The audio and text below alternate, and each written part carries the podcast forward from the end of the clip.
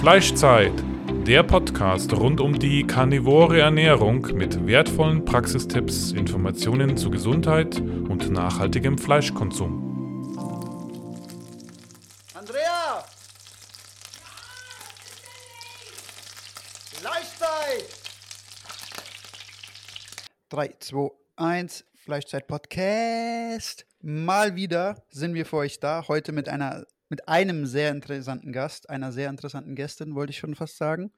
Ähm, wir haben heute die Carla zu Besuch.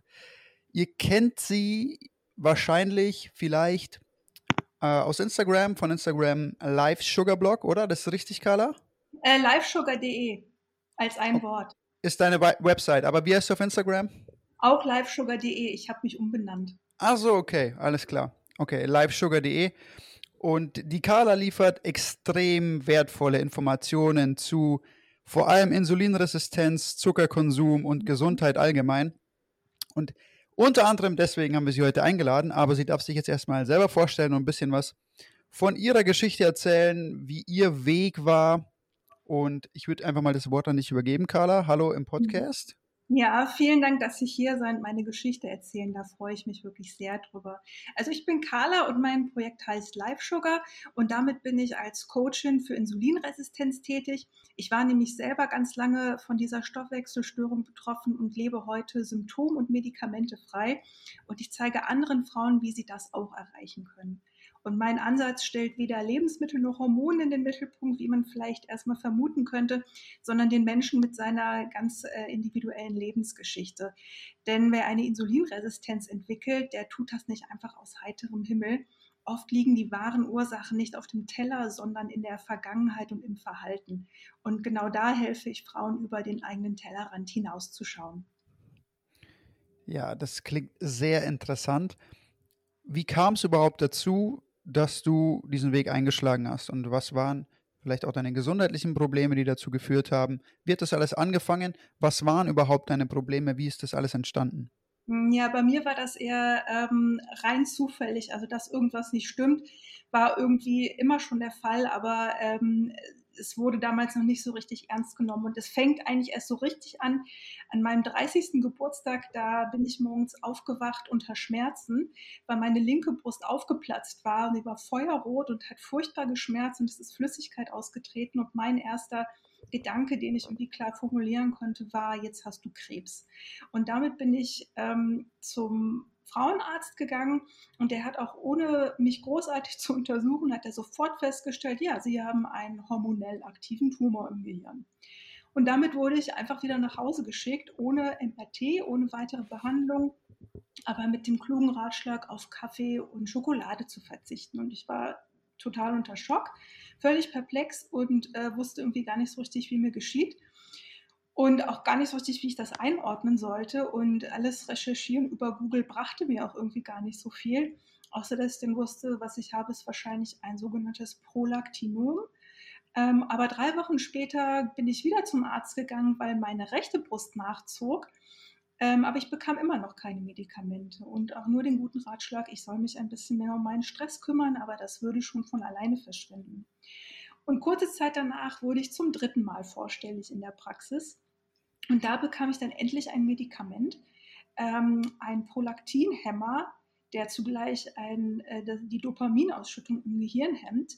Und den sollte ich über zwei Monate nehmen und weiter wurde ich nicht angeleitet. Und da kann man sich ja jetzt schon vorstellen, also wenn Dopamin im Gehirn gehemmt wird, dann ist das meistens nicht so schön. Also es ging mir zwei Monate wirklich überhaupt nicht gut. Und dieses Schauspiel, das ähm, wurde so eine Art Muster und zog sich sechs Jahre lang hin. Also immer zur selben Zeit, immer so um meinen Geburtstag rum, bin ich zum Arzt gegangen, weil ich wieder Symptome hatte, bekam das Medikament verschrieben, habe es zwei Monate genommen ähm, es gesellten sich im Laufe der Zeit weitere Beschwerden hinzu, zum Beispiel ganz schlimme Fußschmerzen, die mich auch äh, immer mehr an die Couch fesselten. Also normales soziales Leben wurde immer unmöglicher. Ähm, soweit ich denken kann, hatte ich auch schon immer Hunger, was aber von meiner Familie als Essstörung abgetan wurde. Ich nahm in der Zeit sehr stark zu und ich bemerkte vor allem auch eine Art Verhaltensänderung ähm, eben durch dieses erhöhte Prolaktin. Also wer nicht weiß, was das ist, die Frauen, die Kinder haben, die kennen das, steckt ja auch schon so ein bisschen im Namen. Das ist halt das Hormon, ähm, was stärker ausgebildet wird, wenn man schwanger ist oder wenn man stillt, eben zur, ähm, zur Milchproduktion. Und das hatte ich eben ein bisschen zu viel.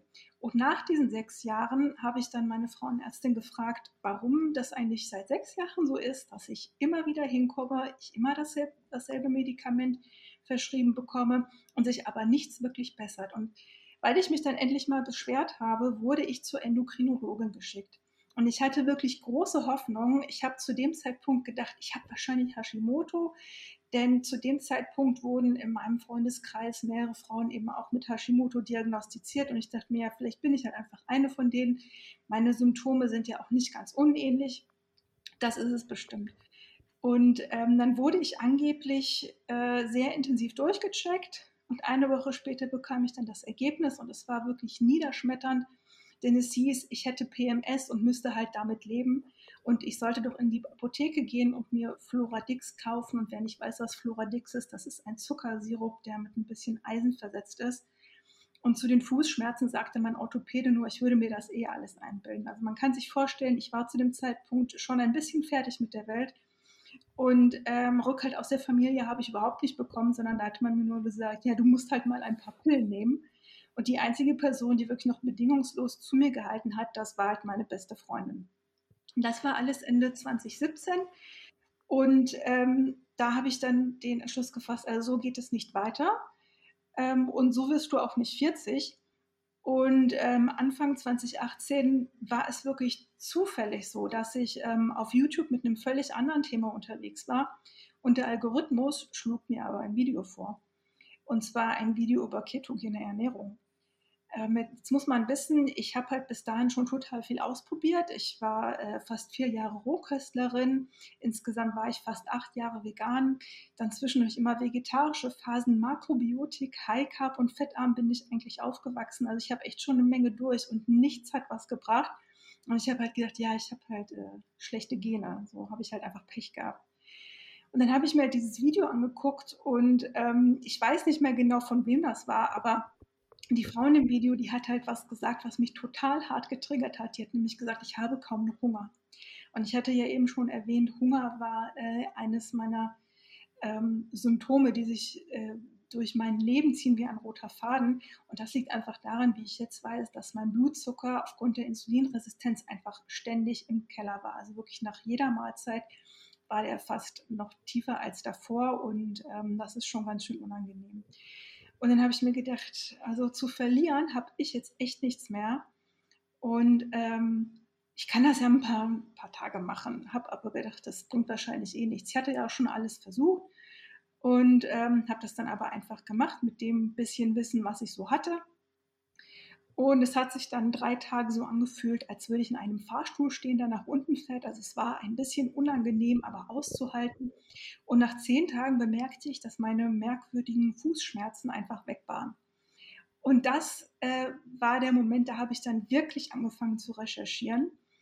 Und wenn man sich da mal so mit, wirklich mit befasst, dann ähm, stolpert man natürlich sehr schnell ähm, über das Thema Insulin und wie es halt so wirkt im Körper, was es bewirkt und äh, wofür es gut ist. Und darüber kam ich dann irgendwie auf einmal auch auf den Begriff Insulinresistenz. Und äh, zum gleichen Zeitpunkt habe ich halt angefangen, ähm, ein Tagebuch auf Instagram zu führen. Also wenn man sich meinen Account anguckt und ganz nach unten scrollt, dann sieht man auch noch so meine ersten Einträge. Das sind noch irgendwie so, ähm, die habe ich halt mehr so für mich persönlich geschrieben. Ähm, und dann erst habe ich wirklich angefangen, mich sehr intensiv mit ketogener Ernährung und Insulin auseinanderzusetzen. Und wer das selber mal gemacht hat, weiß, das ist eine ziemlich steile Lernkurve, die man da hinlegt. Dann kam noch das Thema Zuckerfreiheit dazu, was ja irgendwie auch angrenzt. Und ähm, als ich mich damit äh, angefangen habe zu befassen, wurde eine zuckerfrei-Podcasterin auf mich aufmerksam, die Mio von FreeMe. Die hat mich dann in ihren Podcast eingeladen und aus diesem Interview ergab sich dann unser Gemeinschaftsprojekt, nämlich der Zuckerfrei Award, den wir auch demnächst wieder vergeben werden. Und ähm, als ich so längere Zeit dabei war, merkte ich, ähm, irgendwie hier gibt es auch so ein paar Menschen, die genau wie ich mal vegan gewesen waren und die reden so über ihre Erfahrungen. Und ähm, die hatten ziemlich ähnliche Erfahrungen gemacht wie ich. Also sie waren auch alle eher etwas länger dabei und ähm, hatten irgendwie auch ziemlich ähnliche Symptome entwickelt. Was waren und, denn deine Erfahrungen und Symptome während der veganen Zeit? Was hat sich mhm. da gebildet? Was hast du wahrgenommen an dir? Und mhm. welche also Symptome also und Probleme traten vielleicht Jahre, auf? Ja, also die ersten zwei Jahre war ich halt, ähm, also ganz am Anfang war ich roh und nicht vegan. Und als mir diese ähm, unveganen Rohköste, die wurden mir irgendwann, fand ich die ein bisschen merkwürdig. Die sind auch ehrlich gesagt etwas merkwürdig. Ähm, und dann bin ich halt auf vegan umgestiegen. Und die ersten zwei Jahre war alles okay. Dann war es zwei Jahre so ein bisschen merkwürdig. Ähm, und ich habe mich irgendwie nicht mehr so gut gefühlt. So, ich wurde auch öfters äh, krank. Und dann habe ich halt umgestellt von roh auf nur noch vegan. Ähm, und es, es ging mir halt irgendwie so okay. Also bei mir war es so, ähm, ich, ich glaube, die schlimmsten Symptome, die ich hatte, weil ich halt ständig müde war und wirklich mit Ach und Krach mein Leben noch so auf die Reihe gekriegt habe. Also und, schon in die Richtung Erschöpfungssyndrom dann, oder? Ja, definitiv. Und ähm, dass bei mir aus einer Erkältung ziemlich schnell eine Bronchitis wurde. Also ich war einfach total geschwächt. Und das habe ich so gemacht bis ungefähr 2009, 2010. Ähm, da aber diese Art der Ernährung für mich nie eine Identitätsbildung beinhaltete, sondern ich das aus äh, gesundheitlichen Gründen gemacht habe, habe ich mir gedacht, also irgendwie kann es das jetzt auch nicht sein. Und eine ähm, befreundete Heilpraktikerin hat dann angefangen, mir Vitamin B12 zu spritzen. Und auf einmal ging es mir sehr viel besser. Und ähm, man durfte diese Spritzen aber nur einmal im Jahr geben. Und dann habe ich mir gedacht, naja, Vitamin B12, also jeder, der sich äh, irgendwie mit Veganismus befasst, der muss sich halt auch damit befassen. Das ähm, kriegt man halt nur aus tierischen Produkten. Ähm, und habe ich mir gedacht, naja, also will ich jetzt ein Jahr warten, bis ich mir das wieder spritzen lassen kann und wieder so furchtbar müde werden? Oder äh, will ich einfach mal versuchen, das aus Lebensmitteln zu bekommen? Und ich habe mich dann wieder für ein Experiment entschieden, dachte mir, ich mache mal einen Monat lang, esse ich jeden Tag, egal was tierisches. Und wenn es mir nach einem Monat besser geht, dann behalte ich das einfach bei. Und wenn nicht, dann fliegt es halt eben wieder raus. Und äh, ja, also ich bin dabei geblieben. Also es hat fast zwei Wochen gedauert, bis ich wirklich eine Veränderung gemerkt habe. Aber ähm, die war wirklich so nachhaltig, dass ich mir dachte, also ähm, nee, Veganismus ist irgendwie nicht mehr, oder zumindest nicht in dem Ausmaß. Es ist schon erstaunlich, gell, wie man mhm. jahrelang leiden kann und dann reichen schon zwei Wochen an tierischen Produkten aus, um einfach einen unglaublichen Schub im Wohlbefinden herbeizuführen und einfach sein, seine Gesundheit einfach extrem zu verbessern. Einfach nur zwei mhm. Wochen tierische Produkte essen. Ja, das, ist, das ging ziemlich schnell. Also es ist jetzt nicht so, dass es da irgendwie von 0 auf 100 ging, aber ich konnte halt irgendwie wieder klar denken und dachte mir, okay, wahrscheinlich war es Vitamin B12, da hatte ich wahrscheinlich einen Mangel. Also ich meine, nach acht Jahren ist, sind da, also da ist einfach jede Reserve auch aufgebraucht, da braucht man sich halt auch echt nichts vormachen. Ähm, ja, und es hat halt super geholfen. Ich habe aber dann diese Thematik nicht weiter verfolgt, denn kurz danach ging es halt mit dieser äh, Prolaktin-Geschichte los und deshalb habe ich da einfach ähm, nicht weiter nachgedacht. Aber das war für mich schon ziemlich interessant zu sehen, ach so, ich bin gar nicht die Einzige, der es so ging und die diese Erfahrung gemacht hat. Und das habe ich dann einfach weiter so ein bisschen be ähm, beobachtet. Und als ich dann ähm, am 7. April 2018 meine Ernährung auf äh, Ketogen umgestellt habe, habe ich nach etwa 14 Monaten angefangen, auch so ein bisschen am Anteil meiner tierischen Produkte so ein bisschen rumzuspielen, den etwas höher zu schrauben. Was mir halt aufgefallen ist, ähm, ich werde sehr viel oder ich bin sehr viel länger satt. Und dann passiert auch etwas sehr Merkwürdiges. Nach ein paar Wochen kam ich nämlich zur Arbeit und ähm, ging auf die Toilette, um mir die Hände zu waschen und bemerkte, dass eine dicke Haarsträhne von meinem Kopf abstand und ich wirklich unmöglich aussah. Ich dachte, es ist aber nett, dass meine Kollegen mir nicht sagen, dass ich hier wie so ein, wie eine Eule durchs Büro geister.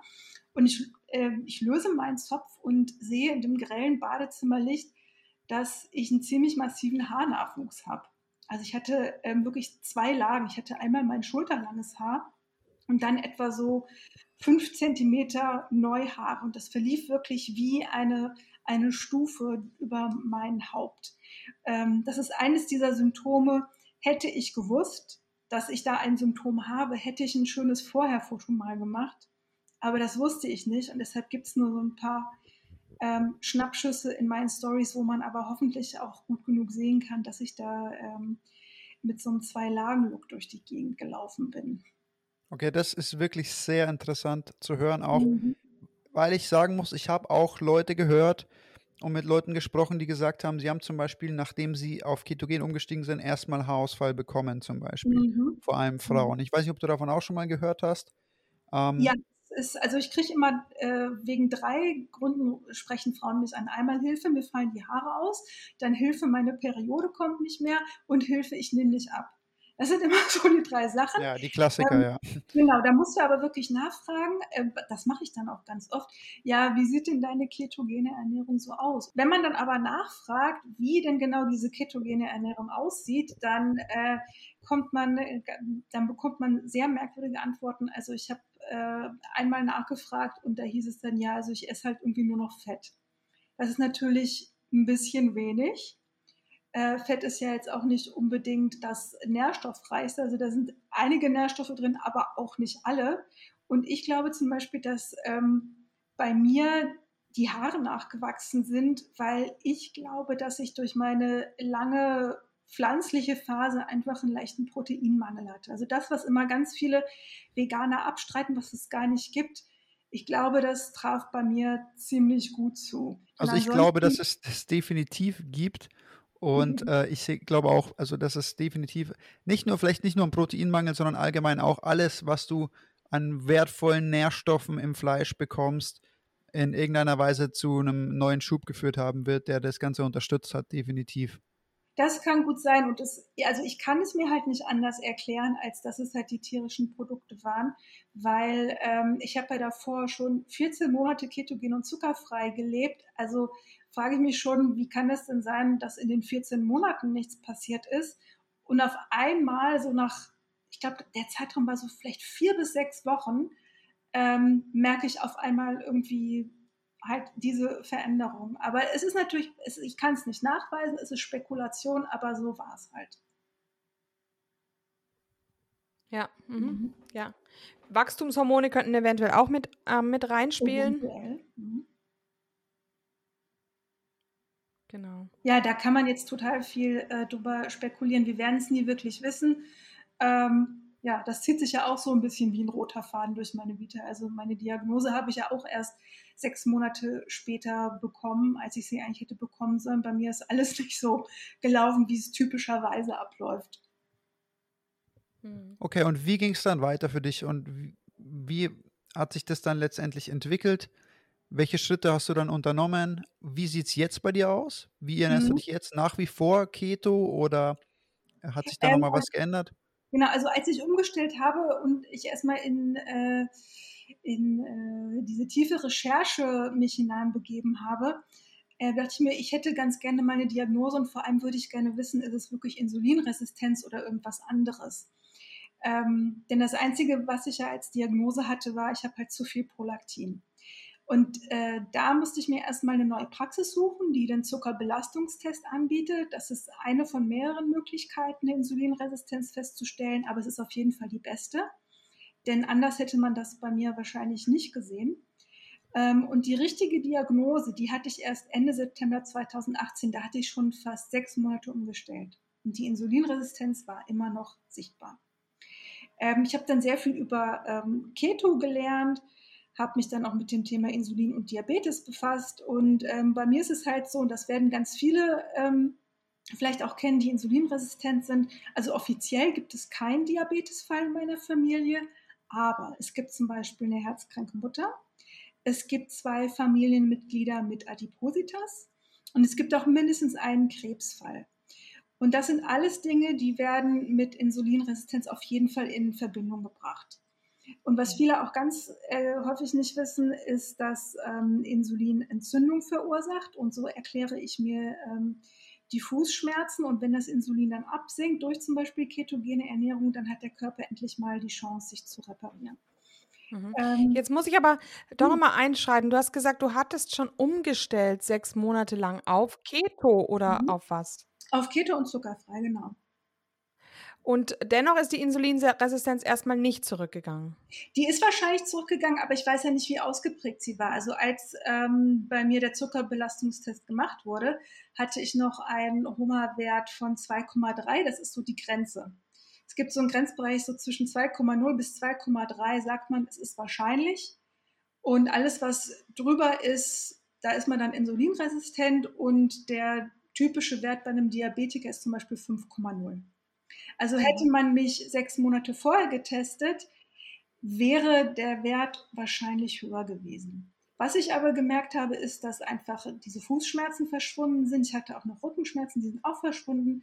Ähm, mein Gewicht normalisierte sich. Mein Hunger- und Sättigungsgefühl wurde, Gefühl wurde auch langsam normaler. Ähm, ich hatte vorher auch immer Hautprobleme. Auch das wurde ein bisschen besser. Es ging natürlich alles langsam, aber ich konnte es auf jeden Fall wahrnehmen. Ähm, ja, aber ich bin, als es wirklich, als die Insulinresistenz richtig aktiv war, musste ich da wirklich alleine durch und da habe ich keine ärztliche kompetente Unterstützung erfahren. Mhm, mh. Ja, ja. Das kennen, kennen einige, kennt ihr ja, glaube ich, auch so ein bisschen. Genau. Ja, auf jeden also Fall. Also den HOMA-Index, den hat man jetzt mhm. aus, diesem, aus diesem oralen Glukosetoleranztest auch ermittelt nochmal. Ähm, genau, also man kann den HOMA-Index auch anders ermitteln.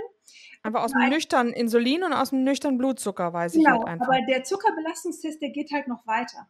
Also wenn du halt nur diese beiden Werte nimmst, ähm, dann muss man die Insulinresistenz, also man sieht die nicht unbedingt. Und beim Zuckerbelastungstest ist es so, da wird dir nochmal nach einer Stunde, also du kriegst dann einen halben Liter Zuckersaft, den musst du trinken.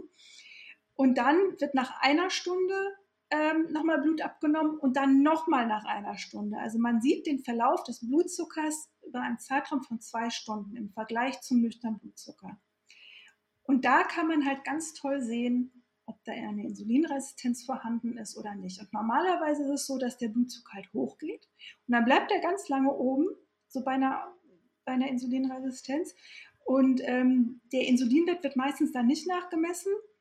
Bei mir war es aber so, dass mein Blutzuckerwert super schnell abgestürzt ist und der war nach einer Stunde niedriger als mein nüchtern Blutzucker. Und er berappelte mhm. sich nach zwei Stunden auch nur so gerade eben. Und das war halt exakt das, was ich mein ganzes Leben lang immer erlebt habe. Ich esse was und es geht mir danach wirklich mies. Und das, das hatte ich endlich schwarz auf weiß. Und ich habe dann die Ärzte auch gefragt, wie kann denn das sein? Äh, das Insulin, das wirkt doch, das nimmt doch den ganzen Zucker aus dem Blut. Und sie hat gesagt, ja, ähm, erstmal nicht. Also erstmal schießt der Blutzucker in die Höhe, dann schießt das Insulin hinterher und erst wirkt es nicht und dann produziert der Körper noch mehr. Und dann kommt es halt zu dieser starken Unterzuckerung. Und der, der Körper produziert eben mehr weil das Insulin, also weil die Insulinresistenz schon vorhanden ist. Also es gibt unterschiedliche Muster. Das ist auch wirklich ein sehr äh, umfangreiches Thema. Also wer sich da wirklich einlesen möchte, ist aber wirklich nur für Hardliner gedacht. Dem empfehle ich das Buch ähm, Diabetes and You von äh, Dr. Joseph Kraft. Der hat das sehr intensiv erforscht und ich glaube knapp 15.000 äh, Versuche gemacht zu dem Thema. Mhm. Jetzt mhm, okay. würde ich dich mal fragen, kannst mhm. du mal, wenn sich die Leute jetzt dafür interessieren und, und einfach Informationen haben wollen, kannst du mal jetzt so einen Überblick geben, auf was sollte man denn mal grundsätzlich achten? Welche Symptome sind denn alarmierend, wenn es um das Thema ähm, Insulinresistenz geht? Kannst du das nochmal zusammenfassen und dann kannst du vielleicht mal verschiedene Lösungsanschläge geben, wie man da am besten vorgeht? Mhm, ah, das waren jetzt drei Fragen in einer. Also ähm, was die Symptome betrifft, die können tatsächlich sehr, sehr vielfältig sein.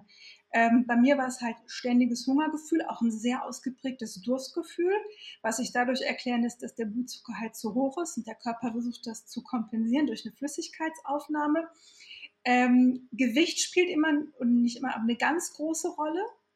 Äh, die meisten haben genau wie ich große Probleme, ihr Gewicht zu managen und vor allem das in einen gesunden Bereich zu bringen und dort auch zu halten. Ähm, starker Hunger nach Süßem, was auch klar ist, wenn man halt ständig unterzuckert ist, dann versucht der Körper auch da irgendwie einen Ausgleich zu schaffen. Ich hatte ganz große Probleme mit der Haut, also nicht nur ähm, so ein bisschen Rosatia, wie ich das immer noch habe, sondern ich hatte ähm, große Probleme mit Akne äh, Fibrome sind häufig ein Hinweis auf Insulinresistenz. Das sind so kleine Hautjäppchen, die hat man ganz oft ähm, um die Augen oder unter den Armen. Da hatte ich auch einen richtigen Schub äh, in meiner Hochphase und habe sie mir dann alle wegmachen lassen. Die sind eigentlich harmlos, aber sie sind ein ganz guter Indikator. Ähm, ähm, Entschuldigung, könntest du es nochmal ganz kurz erklären? Was sind Fibrome? Fibrome Haut? Sind, sind kleine Hautläppchen. Haben ganz viele Leute um die Augen herum, besonders ältere. Läppchen? Ja. Sie ah. ganz kleine Warzen, es sind aber keine Warzen, also die sind nicht ansteckend. Mhm. Es gibt ja auch Leute, die haben so eine äh, am Auge innen so eine Ansammlung von irgendetwas Weißem unter, unter der Haut. Mhm. Das ist, weißt du, was ich da meine? Ich ja. weiß nicht, ob das vielleicht auch Fibrome sind. Nee, das sind keine Fibrome. Das ist wahrscheinlich, ähm, ich glaube, das heißt Milia. Das hat aber, soweit ich weiß, mit Insulinresistenz nichts zu tun, zumindest mhm. ähm, nicht, dass ich wüsste. Aber worauf okay. man auch achten sollte, und das hatte ich auch, leider wusste ich es nicht, dass das ein Symptom ist, deshalb habe ich da das leider nicht dokumentiert. Ähm, das ist Akanthose. Akanthose ist auch eine Veränderung der Haut und ähm, häufig kommt es da zu einer Verfärbung. Ich hatte das im Nacken, ich hatte irgendwie mal so einen leichten Grauschleier und gleichzeitig ähm, so leichte Verhornungen. Also wie so kleine harte Hornkäppchen. Das, und das ist ein ganz sicherer Hinweis, das kriegen ganz häufig Diabetiker.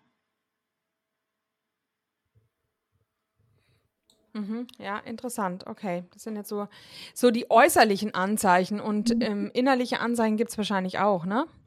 Ähm, eventuell, also was mich immer überrascht, ist, dass ganz viele die Symptome, die ich hatte, irgendwie nicht haben. Also was ähm, ich in mein Tagebuch geschrieben habe, als ich angefangen habe umzustellen, ähm, war, dass ich das Gefühl hatte, mein Körper ist total entzündet. Also ich hatte einfach überall Schmerzen, nicht nur in den Füßen, und ich hatte wirklich das Gefühl, mein Körper steht in Flammen. Nur mit so einem Symptom kannst du nicht zum Arzt gehen, da denkt jeder, du bist bescheuert. Und äh, das ist zum Beispiel was, das kennen ganz viele irgendwie nicht. Vielleicht, weil ähm, weil sie ihr Leben lang so gelebt haben und deshalb keinen anderen Zustand kennen oder weil es bei ihnen tatsächlich ähm, anders ausgeprägt ist. Und ganz viele Frauen erfahren erst, dass sie insulinresistent sind, ähm, wenn sie zum Beispiel zum Arzt gehen und die Diagnose PCOS bekommen. Das ist das polyzystische Ovar-Syndrom, das ganz oft bei Insulinresistenz auftritt. Und das bemerken sie dann erst dann, weil sie dann unfruchtbar sind und der Kinderwunsch unerfüllt bleibt. Hm, ja, ja. Das ist, ähm, hört, genau, hört man sehr oft, ne? Mhm. Ja. Mhm. Ja, und du bietest ja jetzt so eine Art ähm, Coaching an, ähm, ja. wie man also quasi lernt, beziehungsweise was wir noch gar nicht berücksichtigt haben, ist jetzt so ein bisschen die psychologische ähm, Seite der Insulinresistenz, was macht die denn eigentlich mit unserem Kopf und mit unserem Denken und allem? Ja, die Frage ist, ob das die Insulinresistenz macht, äh, macht oder ob ähm, der Kopf macht, das mit insulinresistent wird. Das ist wirklich ein ganz interessantes Thema, was du da ansprichst. Ähm, also als Dave hatte mich auch eben gefragt, was gibt es denn so für Auslöser? Also es gibt natürlich einmal den offensichtlichen Auslöser und das ist eben die Ernährung. Das betrifft einerseits Zucker, es betrifft aber Kohlenhydrate grundsätzlich, denn Insulinresistenz ist im Grunde ähm, eine Störung der Fähigkeit zur Verwertung von Kohlenhydraten. Und es ist egal, welche Art von Kohlenhydraten, und es ist auch egal, wo sie herkommen. Der Körper kann ja auch selber ähm, Glucose produzieren, aber manchmal ist es halt auch schon zu viel. Denn was viele nicht wissen, ist, Insulin produziert Entzündung. Das ist auch die Aufgabe von Insulin. Das Problem ist, wenn, diese, ähm, wenn der Insulinspiegel halt konstant hoch bleibt, dann können diese Entzündungen nicht mehr ähm, abklingen. Und was dann passiert ist, dass ähm, im Gehirn ist es so, wir haben halt zwei, also wir haben natürlich ganz viele Gehirnregionen, aber zwei Teile sind hier ganz besonders wichtig. Und zwar einmal der Teil, der nur bei uns Menschen in dieser Form vorkommt, das ist der sogenannte präfrontale Kortex, das ist ein Teil der Großhirnrinde. Und der ist zum Beispiel verantwortlich für Fokus und langfristige Planung. Und wenn wir Entzündung im Körper haben, dann wird ein anderer Teil aktiviert, nämlich die Amygdala. Und die Amygdala ist so das komplette Gegenteil vom präfrontalen Kortex. Die ist für Impulse verantwortlich und ähm, also das Gegenteil von Selbstkontrolle. Diese beiden Pole, die haben wir im Gehirn und die haben auch ihre Berechtigung. Aber das Problem ist, wenn die Amygdala quasi ähm, das Ruder übernimmt, dann ähm, haben wir den Hang zu sehr kurzfristigen Entscheidungen und wir können halt nicht mehr langfristig planen.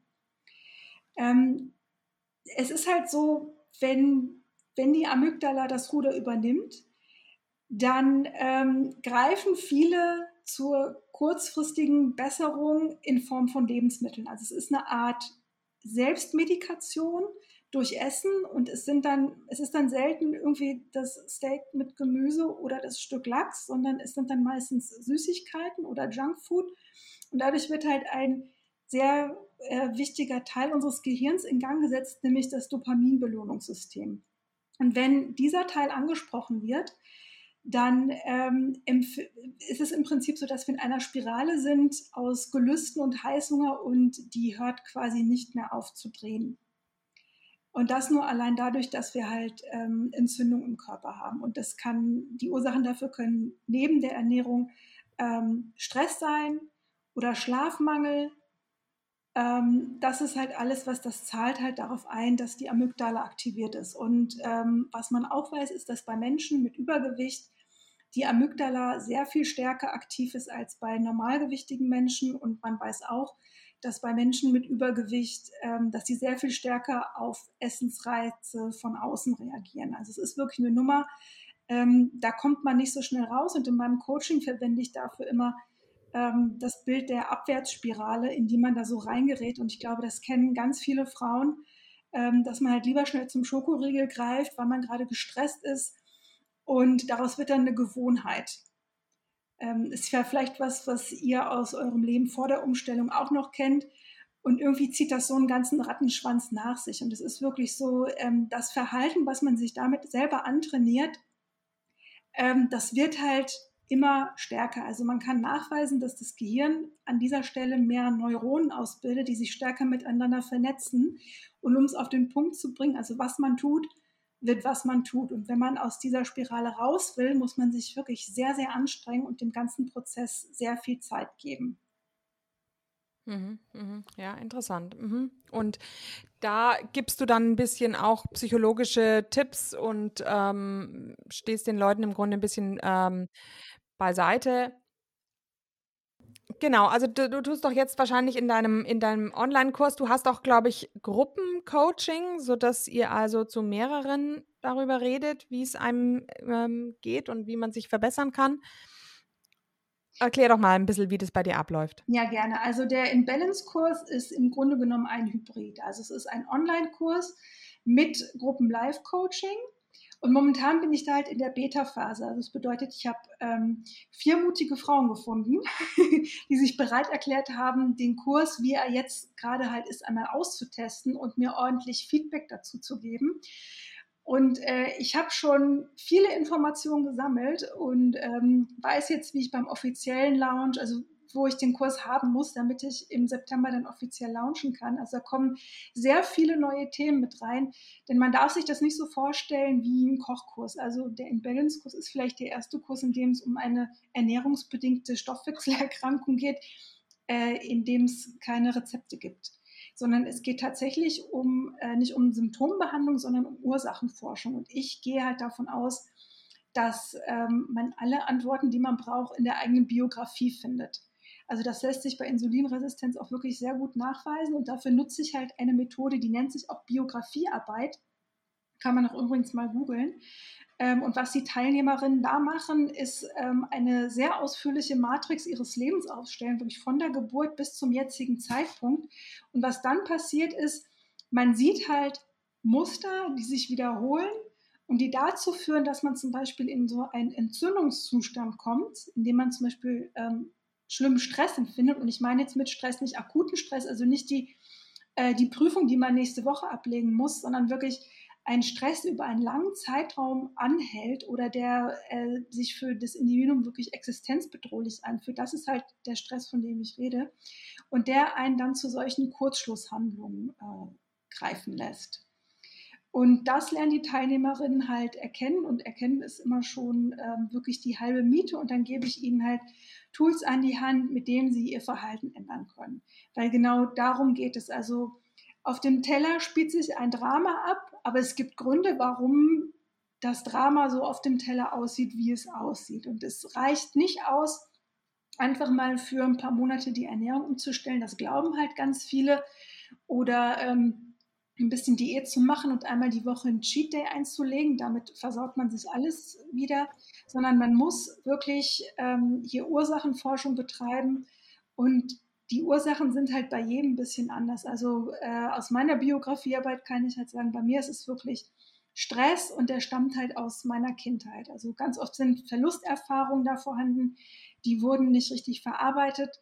Und äh, wenn man das schon mal weiß, dass es keine Charakterschwäche ist, dass man insulinresistent, äh, insulinresistent wurde oder persönliches Versagen, dann äh, ist einem schon mal ganz viel Druck genommen und dann findet man vielleicht auch den Mut, mal neue Dinge auszuprobieren.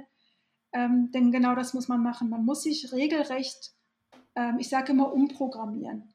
Also mhm. wenn. Essen als äh, Selbstmedikation verwendet wird oder in der Wertehierarchie einen sehr hohen Stellenwert einnimmt, dann ist das nicht unbedingt die Haltung eines Erwachsenen, der sich Ernährung nährt, sondern es ist ganz oft die Haltung eines ähm, Kindes und daran muss man halt arbeiten. Mhm. Und deshalb hast du diesen äh, Hashtag immer gehabt, ist wie ein Erwachsener. Ja, genau.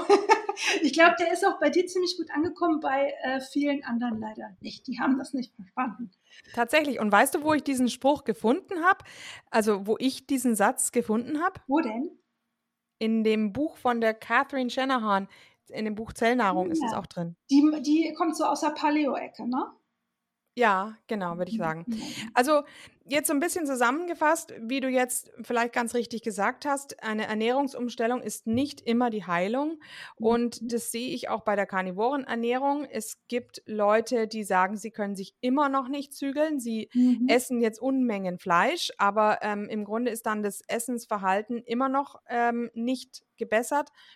Und ähm, oft ist es also so, wenn man also, also wenn man auch schon auf Fleisch binscht und das ist auch mhm. etwas, was ich den Leuten von PKD zugestehen muss. Die sagen, in großen Mengen wirkt Protein wie Glucose.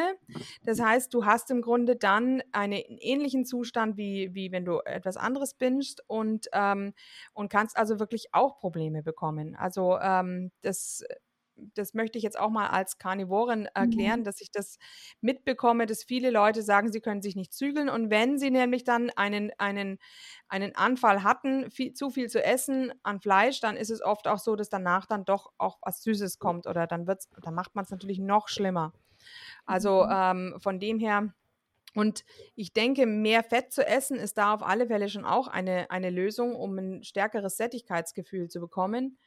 Aber ähm, es ist sicherlich nicht alleine nur eben, wie du gesagt hast, an dem, was ich esse, sondern mhm. man muss auch überlegen, wie esse ich, was habe ich für ein Essverhalten. Wie der Dave auch gesagt hat, Mai, die Leute müssen, ähm, müssen lernen, den Unterschied zwischen Appetit und Hunger zu erkennen. Ähm, es ist natürlich äh, immer, immer leicht gesprochen, wenn man jemand ist, der, der eben dieses Problem nie hatte, ne? aber mhm. Ähm, das ist auf alle Fälle etwas, wo man unheimlich dran arbeiten muss. Und die Arbeit ist leider manchmal nicht getan, wenn man einfach umsteigt auf Carnivore oder auf Keto. Ja, das glauben halt ganz viele, ähm, dass halt, äh, ich folge halt einfach einem Diätplan und dann wird das schon reichen, mache ich ein bisschen Sport und gut ist. Ähm, das Problem ist halt auch, dass Ärzte einem zum Beispiel gar nicht richtig erklären, was ist denn Insulinresistenz und wie gehe ich wirklich damit um. Und das Problem auf äh, Seite der Patienten ist ganz oft nicht nur, dass sie es nicht verstehen, was ihr Problem ist, sondern dass sie auch nicht, ähm, dass sie keine Vorstellung davon haben, wie lange es tatsächlich braucht und wie viel Hingabe auch dieser Prozess braucht, um sich wirklich mit seinem Problem mal auseinanderzusetzen und dafür eine Lösung zu entwickeln. Ähm, also man muss sich wirklich genau fragen, was genau nährt den Körper, denn wenn der Körper schon mal ziemlich gut genährt ist, dann hat man eine sehr gute Ausgangsgrundlage.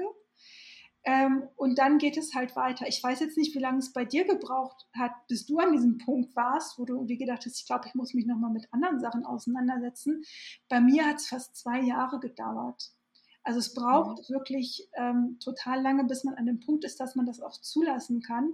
Und ich glaube, ähm, das hat ganz viel ähm, mit Entzündungen zu tun. Also bis dieses Entzündungslevel abgeklungen ist, ähm, dass das Gehirn auch wieder anspringt und man sich auch mit so, mit so schweren Sachen ähm, befassen kann, aus einer gewissen ähm, Distanz auch heraus, dass man das Leben mal so betrachten kann. Das ist wirklich ein, ein Reifeprozess und den, das macht man nicht über Nacht. Mhm, mhm. Und was ich jetzt auch ganz interessant fand und nochmal vielleicht betonen möchte, du hast vorhin gesagt, mit einem Cheat zwischendrin ist es nicht so einfach getan. Das ist also eine, eine schwerwiegende Sache, wenn man insulinresistent ist. Vielleicht könntest du das mal kurz erklären. Mm, total. Also ich kann leider keine genauen Zahlen sagen, aber es ist halt so, der Insulinspiegel, der reagiert halt sehr sensibel auf solche Dinge und man weiß immer nicht genau, wie lange braucht er denn jetzt, bis er sich wieder normal eingependelt hat. Man kann davon ausgehen, dass wenn man einmal in der Woche einen Cheat Day einlegt, dass äh, der Körper fast den Rest der Woche damit beschäftigt ist, sich wieder auszutarieren. Also man macht sich wirklich alles zunichte. Und ich sehe das daran, dass die, die das machen, die kommen echt nicht vom Fleck. Muss man jetzt einfach mal sagen. Dann ist es auch so, dass zum Beispiel in der Forschung dieses Cheaten tatsächlich den Essstörungen ähm, zugeordnet wird. Weil es ganz häufig ähm, nicht nur um die Substanzen, mit denen gecheatet wird, geht, sondern es geht häufig auch um ein wirklich zelebriertes Überessen. Ähm, und zwar im sehr hochkalorischen Bereich. Und das ist eben nicht normal. Also da denke ich, ist auch wirklich die, die Quelle der, der Kalorien spielt wirklich keine Rolle mehr. Also Überessen ist Überessen.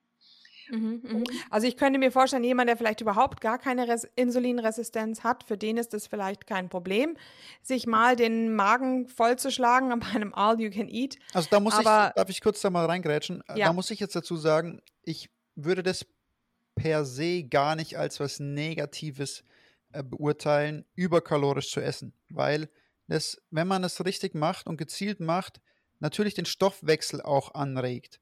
Und ähm, die Erfahrung habe ich gemacht, auch mit ganz vielen Leuten im Coaching und so, dass man teilweise, wenn man, wenn Leute irgendwie irgendwie davor ewig lang unterkalorisch gegessen haben, um abzunehmen, und dann nehmen sie irgendwann eben nicht mehr ab, hat es immer sehr viel damit zu tun, dass der Stoffwechsel eben sich nach unten äh, orientiert und einfach runterfährt. Und dann ist es teilweise wirklich wichtig, überkalorisch zu essen, aber natürlich auch wichtig, diese Überkalorien wieder zu verbrennen. Also ich mache das auch oft gezielt und äh, über einen längeren Zeitraum, dass ich ganz gezielt überkalorisch esse, aber diese Überkalorien auch wieder verbrenne, um einfach meinen Stoffwechsel in die Höhe zu treiben, um noch mehr verbrennen zu können. Ja, du mhm. hast es eben selber schon gesagt, nämlich das Zielgerichtete und das Bewusste, das ist hier ausschlaggebend. Und was äh, ganz viele Frauen aus meiner Community immer wieder erleben, ist, dass es nicht zielgerichtet ist und nicht bewusst. Die verlieren sich in einem Fressanfall. Ja, ja, das ist genau, da, da muss man den Unterschied machen. Also es geht nicht um hochkalorisch oder niedrigkalorisch. Also wenn ich in meiner Aufzeichnung sehe, denke ich auch meine Güte. Also wenn Kalorien wirklich das Ausschlaggebende wären, dann hätte ich eigentlich massiv zunehmen müssen. Ist aber nicht passiert, eben weil ich Insulinresistenz ähm, förderlich gegessen habe, dass das Insulin absinken konnte. Aber es geht hier wirklich um äh, Rückfälle und Heißhunger, was ein Thema ist, ähm, mit dem ich, als ich dann angefangen habe umzustellen, ähm, auf einmal keine Probleme mehr hatte. Aber ich weiß, dass ganz viele Frauen immer noch Probleme damit haben. Und das liegt auch so ein bisschen daran, was so als Low Carb oder Keto verkauft wird. Also wenn man halt Keto-Kuchen isst, dann ist das halt immer noch Kuchen. Und das sind tatsächlich einfach leere Kalorien. Also da kann der Körper nicht so viele Nährstoffe äh, draus, draus aufnehmen als jetzt aus möglichst naturbelassenen Lebensmitteln. Und diese Geduld bringen halt ganz viele nicht mit. Und das Wissen, das du hast, Dave, über wann muss ich die Kalorien hoch oder runterschrauben und was muss ich machen, um den Überschuss gut zu kompensieren, das haben äh, ganz viele natürlich nicht. Ja, da gebe ich dir vollkommen recht. Ich wollte es nur noch mal mhm. ähm, ja, einwerfen, um die mhm. Differenzierung also ich, da zu machen. Genau, mhm. vor allem, ich weiß auch, Dave, in deiner Kombination mit dem Fasten, wenn du das machst, dann ist das ähm, natürlich auch äh, sehr gut und dann macht man auch durch das Fasten, tut man ja wirklich wieder sehr, sehr gegen die Insulinresistenz arbeiten. Ja. Mhm. Also von dem her ist es in dem Zusammenhang wahrscheinlich ähm, nicht irgendwie hinderlich. Oder nee, und ich, ich gebe der, der Carla da auch vollkommen recht, dieses Unkontrollierte in sich reinstopfen. Mhm. Ähm, das hatte ich auch noch eine Zeit lang am Anfang von Carnivore wo ich zu viel Protein gegessen habe, auch wahrscheinlich. Da hatte ich eben, mhm. äh, wie ihr vorher auch schon gesagt habt, da hatte ich dann eben auch noch teilweise so ähm, Gelüste nach, nach Süßem. Und dann habe ich teilweise einfach dann auch noch was Süßes gegessen. Und mhm. ähm, das hat sich aber mit der Zeit gebessert, vor allem als ich dann angefangen habe zu fasten und also ich habe durch Fasten extrem gemerkt, dass äh, da eine Regulation stattgefunden hat von dem Ganzen und ähm, der Anteil von Fett in meinen Mahlzeiten hat da auch unglaublich viel bewirkt. Und ähm, ich nutze nach wie vor teilweise Tage, wo ich sehr viel Protein esse, wenn ich extrem intensiv trainiere. Aber ähm, ja, ich weiß es auf jeden Fall auszugleichen und damit umzugehen, ähm, wie ich mit dem Protein arbeiten muss und wie wichtig es ist, das Fett auch richtig einzustellen. Mhm. Ja, ja. ja, ganz viele also, Frauen essen ja halt auch dann zu viel Fett. Ähm, und am Anfang ist das meistens noch nicht so schlimm. Aber irgendwann fragen sich, warum geht es hier auf der Waage irgendwie nicht weiter nach unten? Ähm, und was den Fehler, den halt ganz viele Frauen machen, ist halt nicht genug Protein essen. Weil ich denke immer, ähm, es macht einen Unterschied, ob ich mein Insulin in die Höhe jage und meinem Körper nur leeren Zucker gebe, mit dem er nichts anfangen kann, oder ob ich meinem Körper ähm, den Baustein Protein liefere, mit dem der Körper sehr wohl was anfangen kann. Das ist sowas, so ein Märchen, das hält sich irgendwie so unter den Ketariern.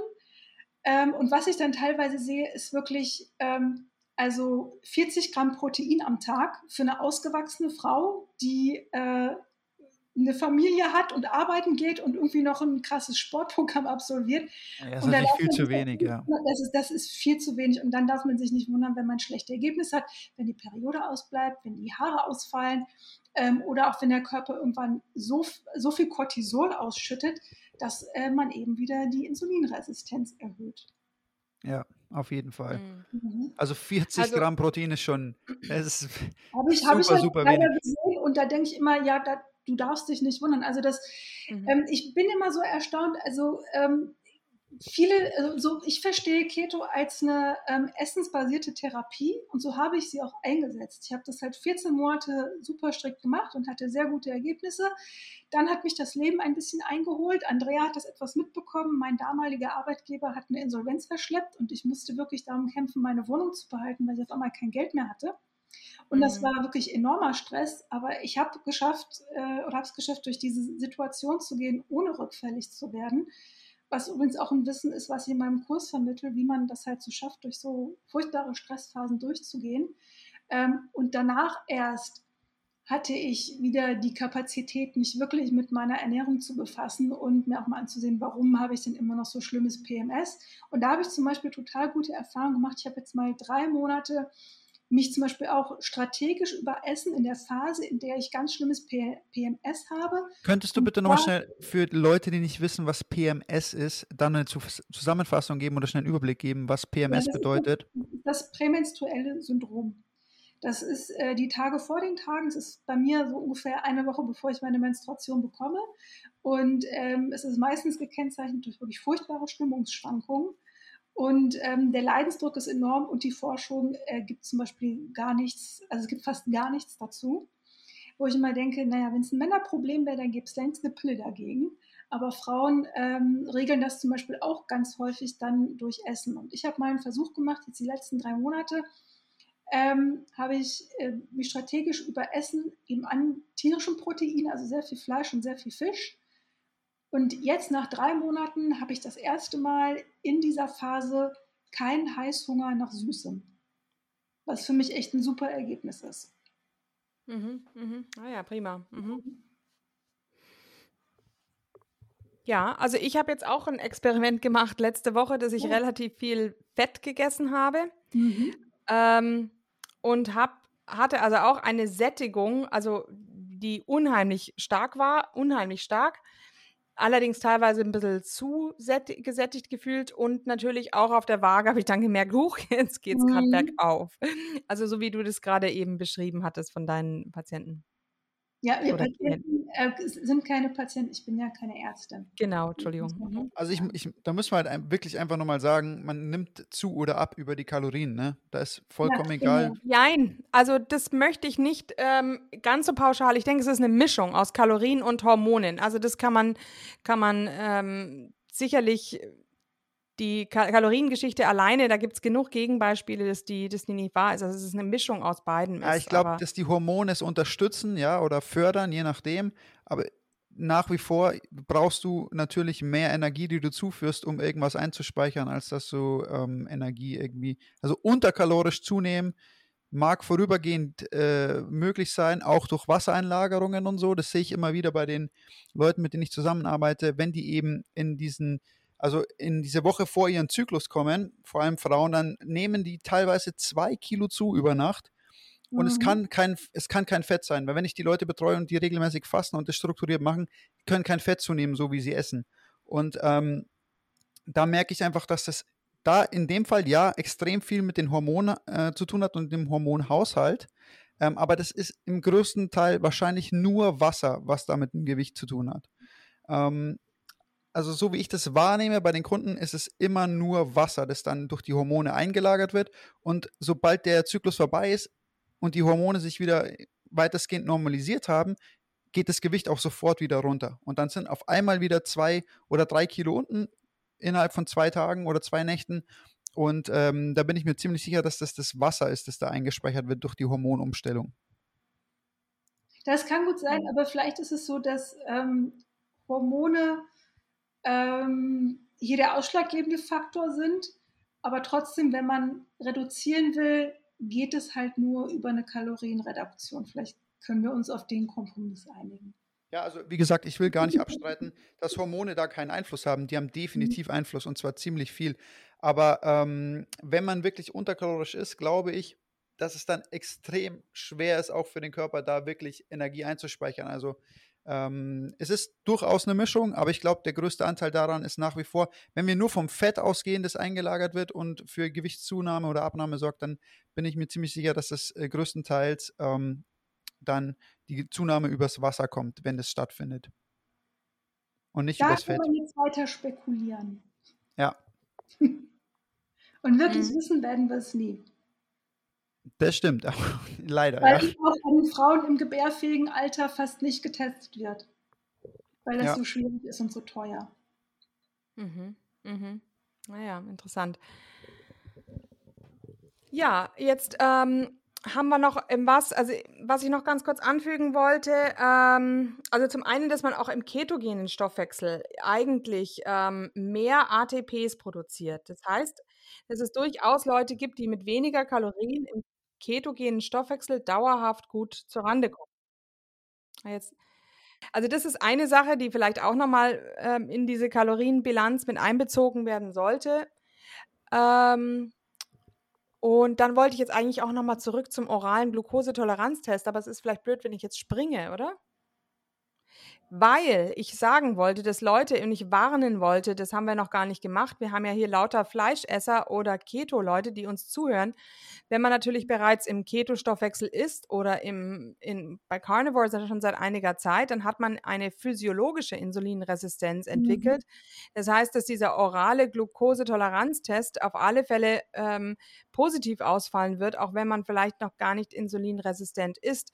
Das liegt daran, dass diese Menge von 75 Gramm Glucose, die man da auf einen Schlag zu sich nimmt, so stark ist, also fast schon ja toxisch. In dem Moment ist es dann wirklich so, dass es, dass es überschießt, das Insulin, weil der Körper da überhaupt nicht mehr dran gewöhnt ist. Also die Julia Tulipan hat dazu einen Artikel zur physiologischen Insulinresistenz auf ihrer Webseite. Ähm, zum Beispiel, könnte man nachschauen. Hm. Also wer ähm, sich wirklich dafür interessiert und so einen Test machen will, der sollte auf jeden Fall wissen, dass man eine Woche vorher mindestens 150 Gramm Kohlenhydrate essen muss, denn sonst passiert genau das, was du eben beschrieben hast, und man hat dann ein falsch positives Ergebnis.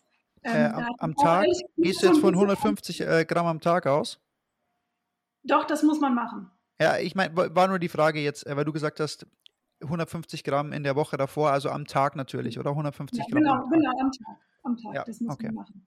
Genau. Das habe ich auch gemacht. Äh, natürlich war mir auch so ein bisschen unwohl, weil ich dachte, oh Gott, jetzt habe ich zum ersten Mal irgendwie gute Ergebnisse und jetzt muss ich direkt äh, sowas machen. Aber das war es mir halt einfach wert und ähm, war auf jeden Fall die richtige Entscheidung. Jetzt würde ich gerne mal ein Thema noch anschneiden mhm. und deine Meinung dazu hören. Wie stehst du denn zur metabolischen Flexibilität und ähm, würdest du sagen, das ist definitiv nur was für Leute, die keine äh, Insulinresistenz haben?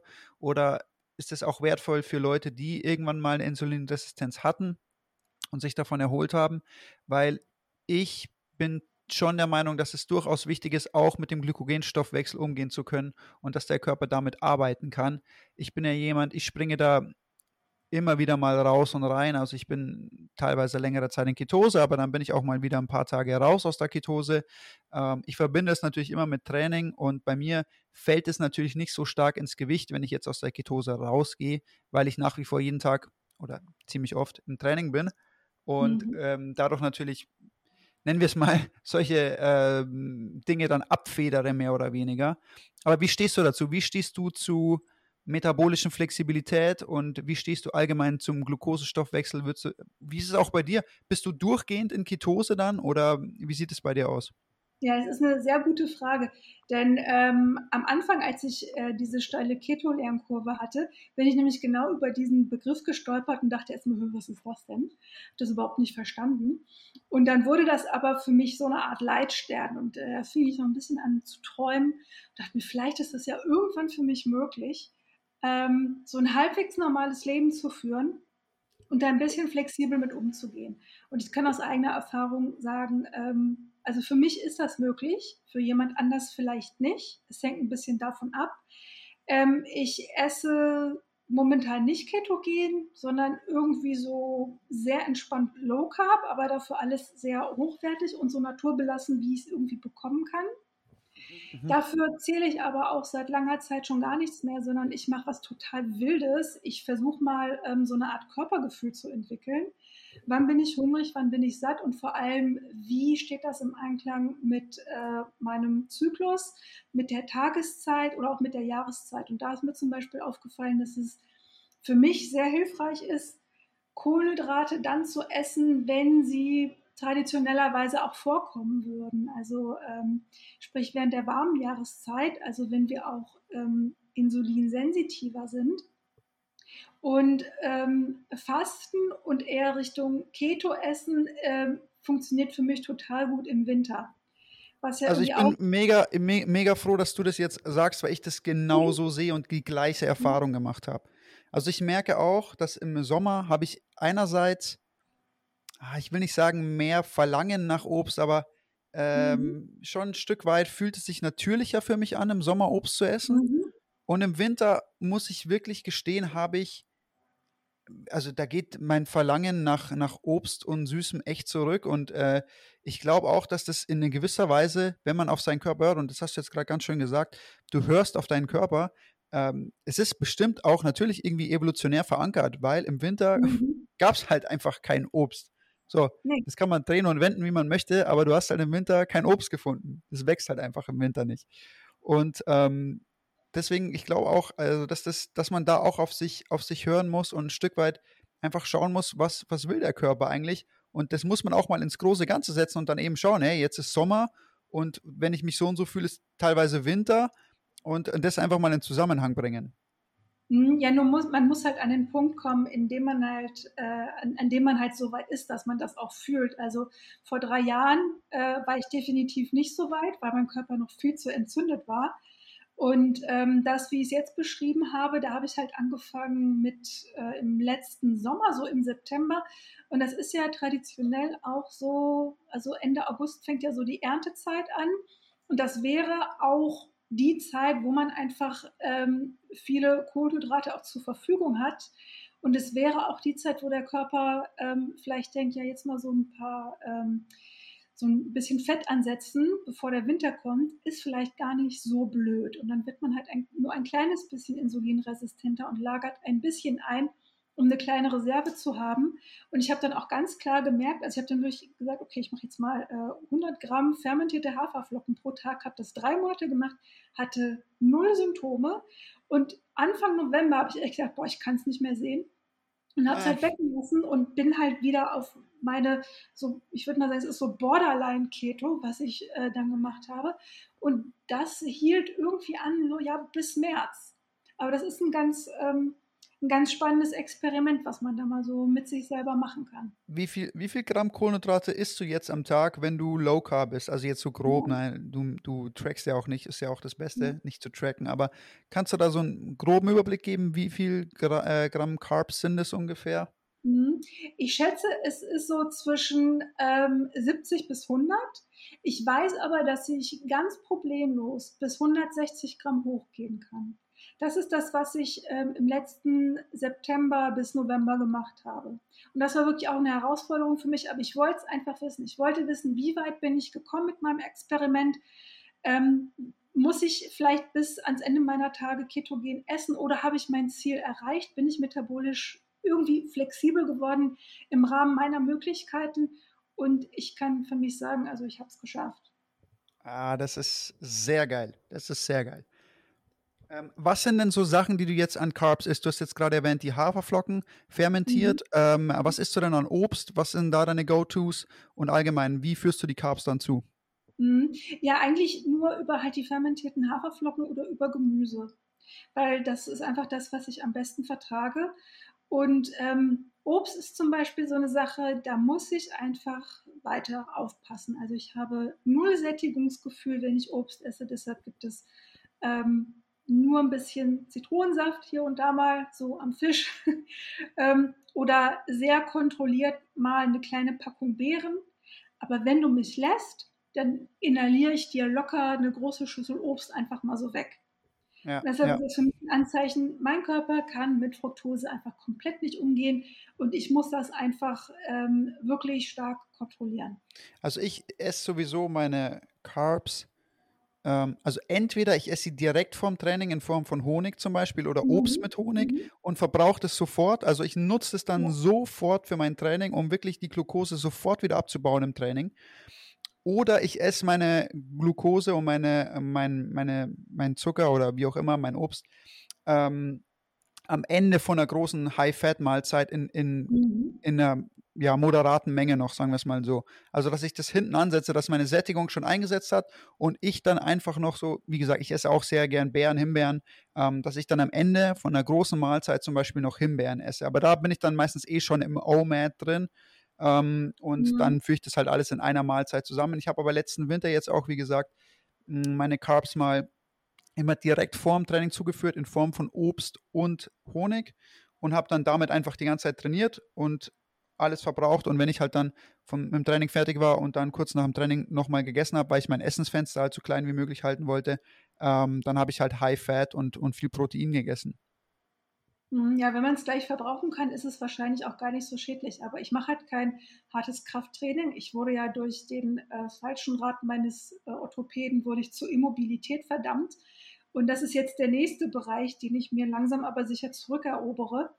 Ähm, aber von so einem Training bin ich zum Beispiel noch äh, weit entfernt und deshalb ist, glaube ich, so, ähm, sind noch diese stark kohlenhydrathaltigen Sachen für mich einfach noch lange tabu. Und vielleicht werden sie es auch bleiben, aber ich finde, man kann auch so ähm, ein ganz gutes Leben haben. Ja, auf jeden Fall, auf jeden Fall. Und mein, mein, wir reden jetzt ja eh schon von 70 bis 100 Gramm, bei dir manchmal auch von 100 bis 160 Gramm, mhm. was ja mhm. schon auch, also für mich jetzt auch schon eine große Menge ist, weil ich habe es in einem anderen Podcast auch schon mal gesagt, Leute, die Menge an Kohlenhydrate, die ihr braucht, um optimal zu funktionieren, ist viel, viel, viel geringer, als ihr denkt. Also, ich meine, wenn ich zwei Stunden intensives Krafttraining mache, dann esse ich vielleicht 60 Gramm Kohlenhydrate in Form von Honig. Und das reicht mir einwandfrei für zwei Stunden hartes Krafttraining, schweres Training. Also ähm, man braucht viel, viel weniger, als man denkt ja, an Kohlenhydraten. Äh, Mann, Mann, äh, Frau, bei Frauen sieht das ein bisschen anders aus, denn eine Sache ist mir nämlich auch aufgefallen. Ähm, als ich nämlich angefangen habe mit dieser äh, fermentierte Haferflockengeschichte, verlängerte sich mein Zyklus um zwei Tage. Und das fand ich sehr angenehm, weil der war vorher ziemlich kurz, so 27 Tage, und das ist echt schon ziemlich hart, manchmal muss ich sagen. Und ähm, auf einmal war der wieder so bei den 28 bis 29 Tagen, wo er eigentlich immer gewesen ist. Also bei Frauen ist es echt nochmal eine etwas andere Geschichte. Ja, ich bin jetzt eher allgemein, habe ich jetzt nur vom Training gesprochen. Also, dass man mhm. wirklich für ein intensives Training weniger Carbs braucht, als man eigentlich denkt. Also, man muss nicht mhm. diesen harten großen Carb-Load vor einem intensiven Training machen, weil es reicht viel weniger. Aber da gebe ich dir recht. Also in Bezug auf das, was du gerade gesagt hast, will ich dir gar nicht widersprechen. Ein strategischer Einsatz ist hier immer, ähm, ist immer wichtig, dass man sich äh, wirklich klar ist, warum man es macht und ob es auch wirklich funktioniert. Ja. Und da ja, ja. ist einfach jeder in der Eigenverantwortung. Also ich bin total überrascht, dass es bei mir so geklappt hat. Ich bin nicht davon ausgegangen. Ich dachte, als ich dann umgestellt habe, okay, ähm, ich werde so bis ans Ende meines Lebens essen. Und das war auch für mich okay, weil ich einfach nicht so sehr am, am Essen hänge, wie ich es immer gedacht habe, sondern dadurch, dass ich auf einmal äh, Sättigung kenne, ist es für mich eigentlich egal. Ähm, und dass ich das aber ein bisschen flexibler handhalten, äh, handhaben kann ist für mich wirklich ein großer Hinzugewinn an äh, Lebensqualität. Hm. Ja, schön, toll. Mhm, das mhm. ist, ist ja interessant zu erfahren, dass man da auch ähm, gute Aussichten hat, selbst wenn man eben, du warst ja doch schwer insulinresistent. Ne? Ja.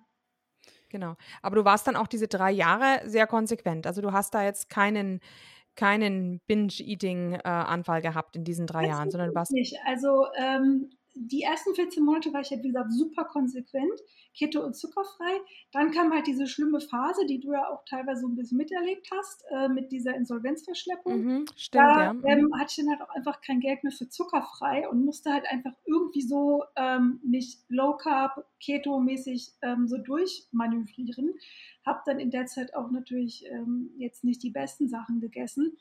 Und danach, als es sich wieder entspannte und als ich dann auch die Entscheidung getroffen habe, also ich äh, mache mich, glaube ich, eher selbstständig, das ist irgendwie doch die entspanntere Variante für mich. Ähm, da kamen irgendwie auch wieder einige Sachen ins Rollen, dann konnte ich mich auch wieder damit ähm, befassen. Und dann habe ich aber eher den Fokus auf die Qualität meiner Lebensmittel gelegt, eben weil ich auch so lange auf gute Qualität verzichten musste. Also das ist wirklich auch ein, äh, ein großes Bedürfnis. Ich habe kein Bedürfnis nach irgendwelchen pulverisierten Keto-Sachen oder Keto-Schokoriegel oder irgendwie so ein Quatsch, den man sich da kaufen kann, sondern ich, ähm, also ich möchte gerne wissen, was ich da esse.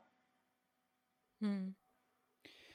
So. Kein stark verarbeitetes Essen. Mhm. Nee, also ja. wenn Keto oder Low Carb oder zuckerfrei draufsteht, tut man sich da echt keinen Gefallen mit, weil es ist ja auch wieder das Verhalten, was man sich wirklich äh, antrainiert. Und oft werden diese Sachen eben benutzt, um sich selber zu belohnen. Und man trainiert exakt dieses Verhalten. Man, man hält dann ganz lange durch und man belohnt sich mit einem Schokoriegel. Das ist das Verhalten, was man einübt. Und ich will mich nicht mit irgendwelchen Essen belohnen. Essen ist die Grundlage für mich. Das muss stimmen, damit ich funktioniere. Und ähm, ich setze was nicht als Belohnung ein. Also ich äh, behandle mich selber nicht wie einen Hund. Mhm. Ja, ja, das ist sehr, sehr wichtig. Sehr, sehr wichtige mhm. Erkenntnis.